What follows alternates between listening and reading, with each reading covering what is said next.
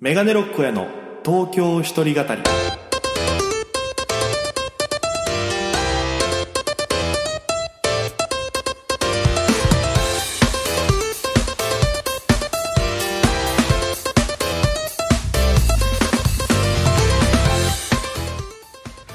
さあ、ということで本日も始まりました、メガネロックへの東京一人語りパーソナリティの、えー東京で活動しております、県出身のピン芸人メガネロック大家でございます。よろしくお願いします。えーこの番組はですね、大都会東京へ、口先一つで乗り込んだ沖縄芸人の一人語り、コロナ、不況、揺れ動く時代、それがどうした、メガネロック大家が聞かせる本音の東京お笑い物語が始まります。ということで、えー、ありがたいことにもう8回目ですか、えー、させていただきまして、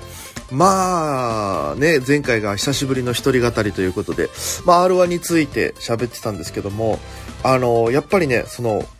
R1 の話をしたからなのか、やっぱりその、R1 の、えーに向かっていくまでの流れも結構大事だなっていうのはあの後にやっぱりいろいろ思って、何かっていうとやっぱりその、いろんなね、賞レースで優勝する芸人さんとか活躍する芸人さんって、だんだんその勝ち癖がついてくるんですよ。だから賞レース前になると、どこのライブ行ってもランキングにこの人がいるとか、1位めっちゃ取ってるっていうのがあったりするわけなんですね。だから、それをちょっと僕もいろいろなんかね、ライブとかいっぱい出てますから、つけていきたいなと思ってる矢先に、まあ月に1回出させてもらってる、えっと、モータースライブっていうのが東京でありまして、もう5軍ぐらい、270組ぐらい芸人が出てて、もう5軍ぐらいあるんですよ。D, C, B, A, S っていうのがあるんですけども、だいたい D がもう 5, 5個ぐらいあって、で、5個ぐらいあって、いっぱいまたいて、若手の人が。で、C が3つぐらい、3つぐらいあって、で、B が2つになるんですよ。で、A が1つ、S が1つっていう、こう、数が限られてて、それぞれ30組ぐらい20組ぐらい、20組から30組の間ぐらい出るんですよ。だから一番下は、もう20組から30組の間の人たちが5だから、もう5個あるから、えー、100何十組いるわけですよね。で、それがだんだん上がることに絞られていくんですけど、僕、えっと、この間 B ライブ出させてもらいまして、で、お客様投票制なんですよ。で、お客様投票で上位3組が、えー、上のクラスに上がれる。で、下位に入ると下のクラスに下がるっていうシステムなんですけど、僕その B ライブ、久しぶりに、あの、もうその上のとこまで来たの久しぶりだから、で、しかもその日めちゃくちゃお客さん入ってて、もう60名パンパンぐらいに入ってて、で、そんなにいっぱいの人の前でやるのも久しぶりだったんですよ、結構自分の中では。で、ワクワクしながら、で、しかもみんな結構反応があって、うわーすごいいいなと思って。で、あの、僕ネタをね、まあ、あの、コントをやりまして、えー、ナンパというネタがありましてね、まあ、YouTube の方にも上がってるんですけども、それの改良版をやりまして、そしたらそれが結構受けましてね、久しぶりになんだろう、こう、60名の笑い声で、こう、ドカンと受けてるのを体で感じて、めっちゃ気持ちいいなっていうのがあって、で、なんかこのね、順位もそうですけど、やっぱり笑っていただけるっていうのがすごく僕の中で、えー、あの量の笑い声を浴びる気持ちよさを、なんですかね、感じたので、すごく充実感があって、嬉しくて。で、まあ、その、その後にね、結果発表されましたら、えー、まあ、その日出てたの25組ぐらいが3、4組、5組ぐらいだと思うんですけども、えー、メガネロック大家、3位でございました。ありがとうございます。えー、3位になりましたんで、A ライブ昇格が決まりました。えー、ありがとうございますね。えー、やっと上のクラスの方に行けました。いやー、いいですね。だからこの流れを絶えず続けてって、次 A 出た時は、またジョイス3組入って、S ライブって一番上に行けるような、もうだって一番上行ったらさ、それこそもうテレビ出てる人とか、えー、もうライブシーンではもう有名な方々が、まあ今の準決勝も行ってる人いっぱいいますし、だからそこに、ちょっと、えー戦えるようなところにまでき、だんだん近づいてるんでね、これをまた磨いてって、頑張っていきたいなと思うんですけど、で、さっき言ったちょっとね、M1 の話になるんですけど、まあ M1 グランプリ準決勝が、まあ今撮ってるのが、えー11月の21日月曜日ですか。で、多分もうそろそろ決勝が来月あるわけなんですけど、まあ出てる芸人さんはね、ピリピリしてるけど、僕らみたいなピン芸人は、あの、まあ R1 は普通に気楽に、あ、M1 は気楽に見るんで、で、特に、あの、まあ沖縄だとどうかわかんないですけど、あの、芸人同士があの、集まって、宅飲みしながら、ピザ食いながら、酒飲みながら M1 見るっていうのが結構、東京だとあることでして。だからこの時期になると、誰と見るかっていうのになってくるんですよね。うん。いや、あの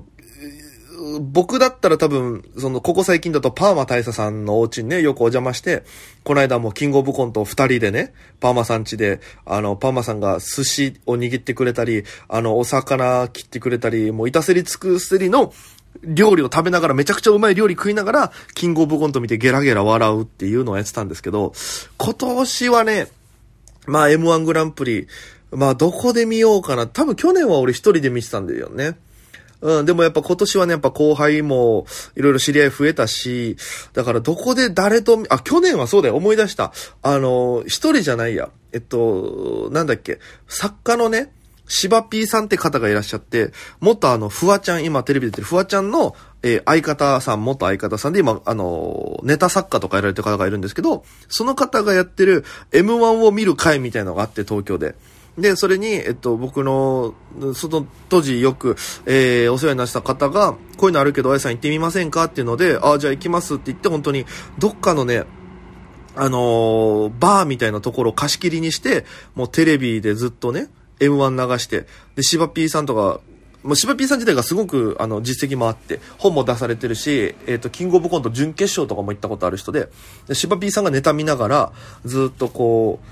こうみんなで笑いながら、で CM 入ったらあの芸人のこれがああでこうでって解説したりとかっていうのを聞きながら見るっていうお笑いを去年経験して、めちゃくちゃ勉強になったんですよ。あ、なるほどね、ここでこう来るんだ、こう来るんだみたいな。で、なんか一個一個解説してくるから、なんかそういうのもなんか楽しいなと思って。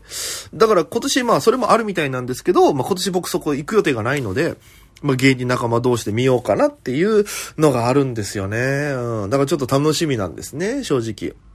どうなるか、誰と飲むのかって、またこれもね、あの、おいおい発表できたら、発表というかね、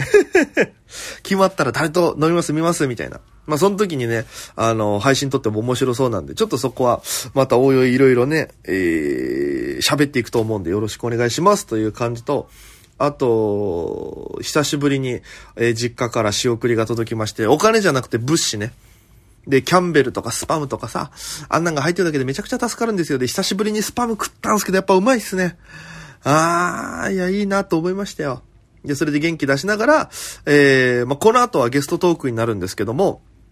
あの、それが、えー、僕のお同期で高校の時から知り合いの、えー、桂小文吾という七代目桂小文吾というやつがいましてね、そいつと久しぶりに会って、で、なんか、あいつ結婚、そいつ結婚したんですけど、最近。で、奥さんが東京の人だから、ちょくちょく東京に行く用事があるっつって。で、そのついでに、まあ、どうせやったら落語会やろうかって話になったんで、っていうので、えー、落語会を、を見に行きまして。で、その、に、2日連続やってたんですよね、古文語が。で、1日目は、えーなんか、独演会じゃないけど、その、勉強会みたいになって、2日目が僕と一緒に、2人同窓会っていう、またそういうライブチックなのをやるっていうので。で、1日目落語見に行ったんですけど、まあでも、おもろかったっすね。えっと、僕自体が落語、まあ、見る方なんですけど、あの、その、山根、あ、そのね、ごめんね、古文豪の落語を見るのが久しぶりだったから、で、当時、落ち研にいてさ、まあ、後でも話すんだけど、落ち研にいて、で、めちゃくちゃ喋りが早くてっていう、なんかこう、落語に向いてない感じだったんだけど、どうなんだろうなと思って、十何年ぶりに落語見たんですけど、いやーなんか、ちゃんと、ね、修行してるだけあって、どっしり構えて、で、いい感じの喋りと落ち着きがあって、なんかこう、うわーなんか10年ってすごい月日経ったんだなっていうのをものすごく感じましてね。で、次の日は僕も落語やんなきゃいけなかったから、なんかこう参考にしながら勉強にしながらみたいな感じで聞いてまして。で、まあ、その後翌日ですよ。えー、二人同窓会っていうのをさせていただきまして。で、僕も落語やったんですけど、難しかったですね。なんだろう。こう、落語って、この、どこで笑いが来るかっていうのが明確にわからないから、で、本当は古典だから、なんかあんまりいじらない方がいいらしいんですけど、まあ、大家の好きなようにやっていいよって言われたんで、僕は結構自分なりにアレンジ加えてやったんですよ。で、それがやっぱり、うまあ、そこはやっぱり受けて、で、なんか後で感想聞いたら、やっぱり芸人さんがやる落語だな、みたいな、間の取り方もそうだし、笑いの取り方もそうだし、みたいな。だからやっぱり、あ、落語家と芸人の間って違うんだっていうのもなんか痛感というか、まあこれ新しい、いや、やってよかったなってすごくあるんで。で、またこの映像は僕の YouTube チャンネルで上がるので、月末ぐらいに。よかったらね、見ていただきたいなと思うんですけど、メガネロックへのネタ小屋ってところで配信しますので、よかったら見ていただければなと思います。えー、そして、この番組では皆様からのメールや、えーお便り、えー、あと感想なども募集しておりまして、えー、メールアドレスが、すべて小文字、megane69、数字69、アットマーク、r 沖縄 .co.jp、megane69、アットマーク、rokinawa.co.jp、メガネロック、アット r 沖縄 .jp となっております。ハッシュタグはですね、ツイッターから聞いた感想ですね、ハッシュタグ、東京一人語り。一人は独身の毒に語るで一人語り漢字4文字でございます。ぜひ、えーお気軽にですね、感想つぶやきよろしくお願いいたします。もう本当に8回やってまだメール1件も来てませんから。 えー毎回ツイッターもね、ちょこちょこ反応いただけてありがたいんですけどね。えーぜひこの機に、えーぜひちょっと皆様からのご意見聞きたいなと思ってるんでよろしくお願いします。えーそんなこの番組では届いてる、えー感想、そして送ってくれた方のお名前をですね、メガネっ子という総称で呼んでおります。えー今日も一件届いております。これツイッターからですね、メガネっ子の米山様です。ありがとうございます。えー前回の R1 エピソードトーク、意気込み、今年の意気込みですね、聞いてる、えーこちらも気が引き締まりました。大家さん応援してます、ファイトということで。本当にね、えー、頑張りたいと思います。もう今年はいい日本があるのでね、それをちょっとできるように、やるのが、えー、日本ちゃんとやりたいですね。決勝行けたら一番いいですけど、まあ、そんなね、えー高望みというか、もうその気持ちはありますけどね、えー勝てるネタを作ってるんで、えー頑張りたいと思います。ということで、こっからはですね、えーまたゲストトーク聞いていただきたいと思います。先ほども話しました。僕の同期で、えー今、鳥取の方で落語家として活動しております、桂小文吾。七代目、桂小文吾、七代目っていうのかな桂小文吾との、えー、ライブ終わりにですね、えー、早稲田の通り沿いで、えー、道で撮りました。 ちゃんとあの、車が来ない場所で撮りましたから安心して聞いていただきたいと思います。そんな桂小文吾とのゲストトークお楽しみください。それではどうぞ。さあ、ということで、メガネロックへの東京一人語り、えー、今日はゲストにこの方です。はい、落語家の六代目桂文吾の弟子の七代目の桂小文吾と申します。よろしくお願いしまおす。願いします。うんえっと、古文語。小文吾。まあ、普段山根と呼んでるんですけど、本名山根京平です。山根でいい山根でいいよ。えっ、と、じゃあ山根と、うん今日はライブがありまして、はい、もともとね、うん、えー、17 17。ぐらいの時からの付き合いで、そうだね。高校生の笑顔甲子園という大会があって、それ以来うん、の、 10年、11年の付き合いだね。で、まあ、昔からライブやろうよとかさ、うん、そんな話してたわけですよ。言ってた言ってた。それでようやく今日、うん、えー収録日的には11月の14日、はい、えーメガネロック王や、はい、桂小文吾、はい、えー二人同窓会というのをやりまして、はい、たくさんの方に来てもらいまして来、てもらったねい。や、これね、聞いていただいて、ちゃんと告知もしたのでね、うん、ラポッドキャスト聞いてくださいと。そうだね。聞いてくださってる方、ありがとうございまありす。がとうございます。どうでしたいやー、だから、まあもちろんお客さんが来てくれたのはありがたいけども、それこそ笑顔甲子園の時の知り合いとかが、こう来てくれたの嬉しかったよね。いやね、そうよ。だから、昔からの知り合いの子が来てくれてさ、うん。で、夫婦楽団直々さんっていう、うんもう当時審査員されてた、そうそうそえ、え商店とか出られてる、う。うん。もう先生方、そもう見に来てて、一番前で見ててさ、う。うん。ネタやってる時さ、うん。高校生の時思い出したのよ。あー、そっか。俺らが高校生の時も、ほら、うん直々さんが審査員審査員してくれてたで、ねちょうど席があってさ、うん前で喋って、こうやってる、見てくれてるわけじゃない。うん。なんか懐かしくなっちゃってね。あー、ちなみに言うとね、俺大学の時も審査員してもらってんだよね。ええそう、落ち研の大会で。なるほどね。うん。いや、だから、そっから、こう、ゲストにパーマ大佐さんも呼んそうでね。そうそう、パーマさん来て。 1回目のチャンピオンがパーマ大佐さん。うんで、2回目のチャンピオンが僕。うん。そして、まあ、1回目の準優勝の、はい。桂小文吾。 2回目はなんだっけ、日本お笑い、えー学会、えー四国支部賞みたいなあの、受賞式の時、ふてくされてたっていう。別にいいだろ う尖ってたんだよきっとそう、うんいやでも懐かしいなと思ってだから、うんそれこそ1718からの付き合いなわけじゃないそうだね俺の印象というかさ、うん。イメージとかってどうだった ?1718 の時の俺うーん、まあ正直言うと、まあ、同期だからさ、負けたくないなっていう気持ちはずっとあって、で、こいつは、まあ、なんだろうな、よく考えるな、こんなことって思いながら見てた。うん、えっと当時ねうん、あのー商業あるあるといううん、ネタをやってたんですけども、うそれを俺はもうあの時事務所入ってさ、うん。えー高3で事務所入ったんかああ、すごいね。で、えーもうピンになったし、ん来年笑顔甲子園絶対取りたいと思ったから、うん、うん、あのネタもね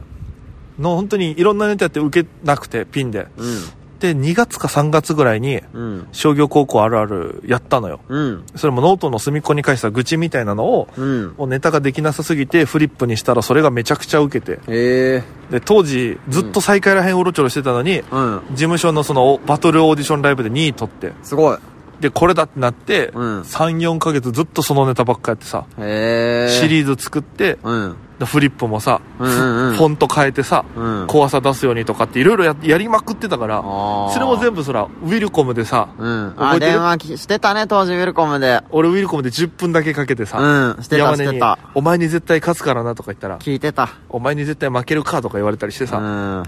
でお互いまださ予選と動画とかも送ってない決勝に行くかもわからなそいう時期だよにさ。うん。やりまくってさ、うん。いやだからあれめちゃくちゃエモいよね今考えたら まあ、青春だね。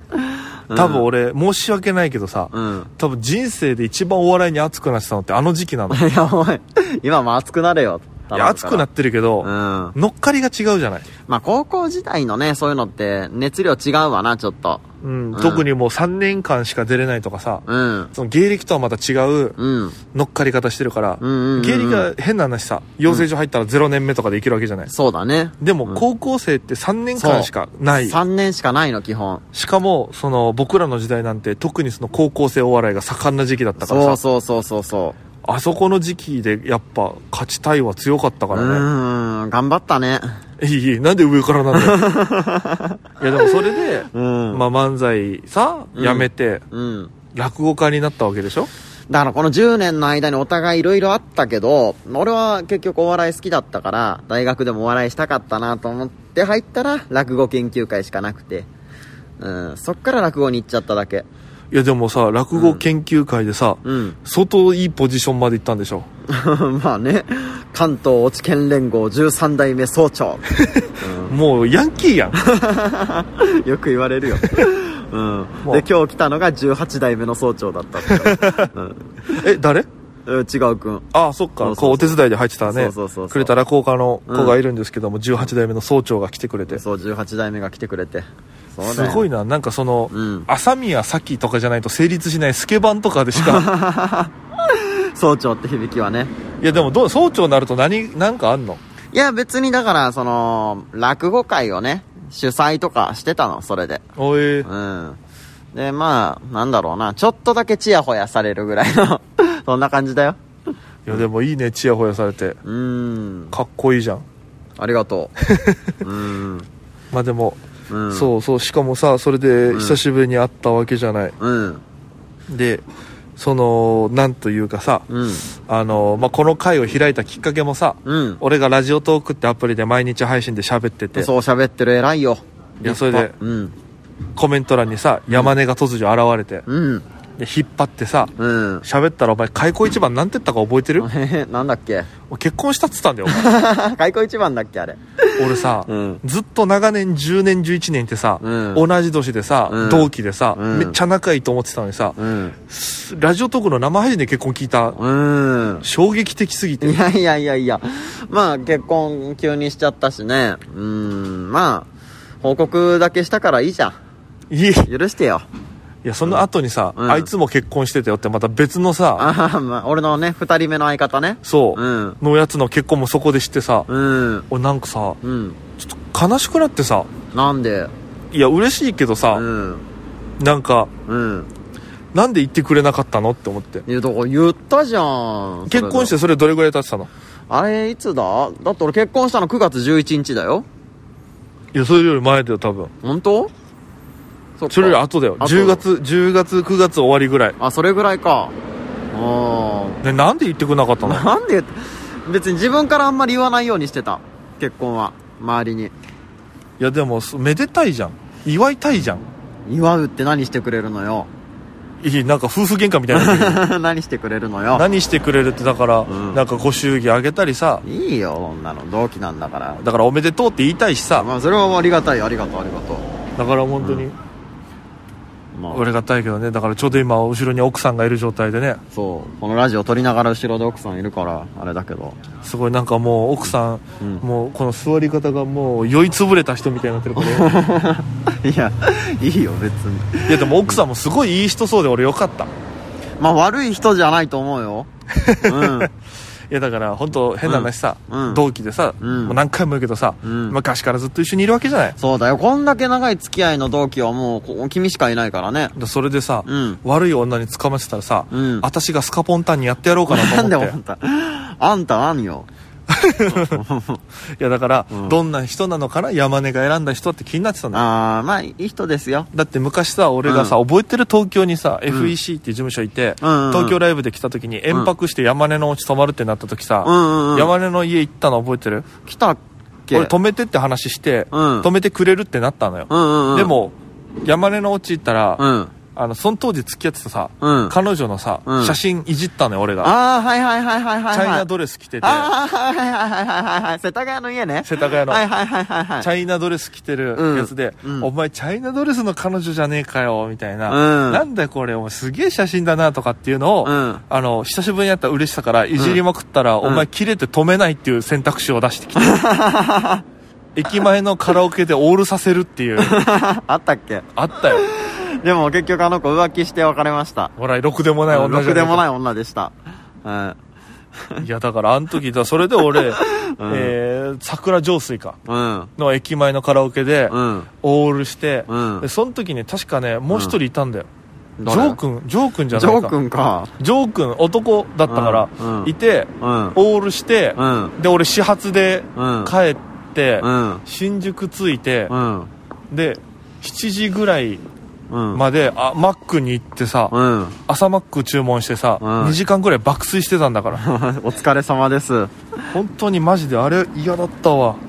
なん絶対あの女は私を俺はもう見抜いてたから嘘あの女はろくでもねえって見抜いてたから、うん俺は注意したのに、うんお前はずっと一緒にいたんだよいやいやいやいやだってそれはさ彼女は可愛いやんそりゃいつの時代も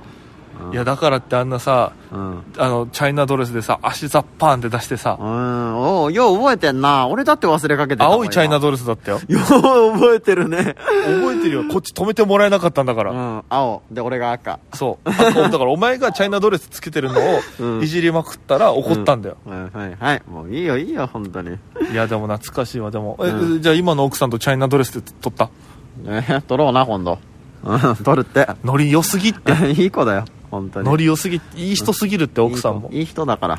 やだからマジで本当になんか久しぶりにこうやって、うんで俺が落語やったわけじゃん今日は大家君落語したネタ交換で俺が落語やって、ん俺のコントを古文語がやったわけじゃんそうそうそうやったやったどういだやっーた大家君のコントはやりやすかったねやりやすさはあったでもやっぱり普段落語だからコントっていうもの自体の難しさは感じたあうあ、ん逆にでも見ててさ、うんやっぱすごい落語ってうんあのいいなと思ったのは、うん万人受けする喋りになってたからああはいはいは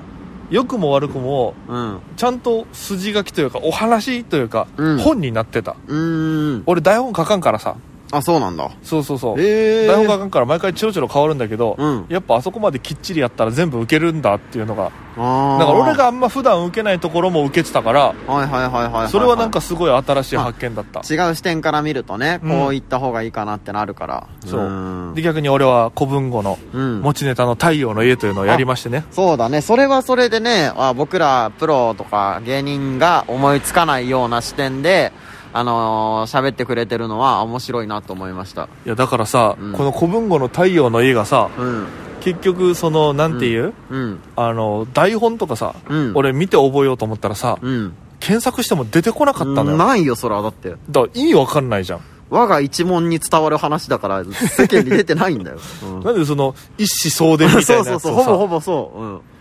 そうだよいいの逆に俺がやって。 いいかなと思って。いや、だってちょうど今日ゲストで出たパーマ大佐さんが一回著作権で揉めてるから、俺すごい怖いから ね。大丈夫、大丈夫。落語に著作権はねえから。いや、すごい。うん。でも俺の落語は逆にどうだったの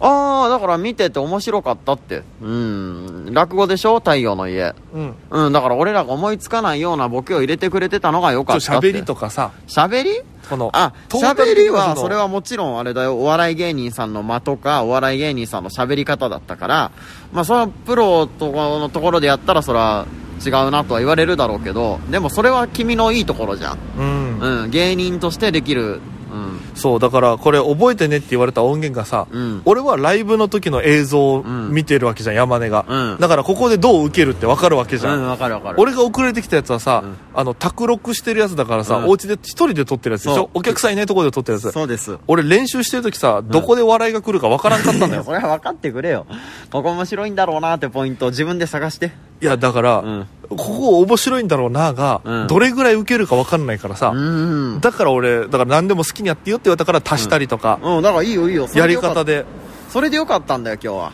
そう、だからうんめちゃくちゃ新鮮だし、うんあと久々にね、何年ぶりかに正座した し、それは知らん。いやでもこの僕の落語のやつは、うんえっと、僕の YouTube チャンネルでうん。上げるので、うんちょっとそれはまた見て楽しみにしてもらいたいなとはい。わ思ってるんで、かりました。よろしくお願いしますそうということでまたやりたいですね、こういう会。そうね、うん。せっかくだからさ、これ、うあの、ラジオ沖縄って沖縄で流れてるんだけど、おあの、ポッドキャストだからね、はい。まあ聞いてる人がいるんで、なんか告知というか、あ、そうですね SNS 系なんかあれば沖縄でも知れるものといったら、まあ、桂古文語でツイッターやってます。それとあと YouTube、古文語チャンネルで検索したら出てきますので、どうぞそっちも見てやってください。そう、古文語チャンネルに僕ゲストで出てるので、はい。ぜひそちらの回もチェックしてもらそえうるでとす。よ。そちらにも出てもらってます。 そう、あの、撮ってる時にこう公園でね、練習してたら、うんそあの、小学生の女の子に絡まれるというか、 う。そう。ガン見されて、もう女の子にガン見されるとは思わなかったね。いやもう小4の女の子うが、ん至近距離でガン見してきて、ん。でしかもそれが俺のコントの練習しそてうるそう時そでうしょそ山う根が練習中に来た。 だからもうでもちょっとニヤニヤしながらさ、うんお前マジ変態みたいだったいや、やかましいわ。 奥さんいいんだよ。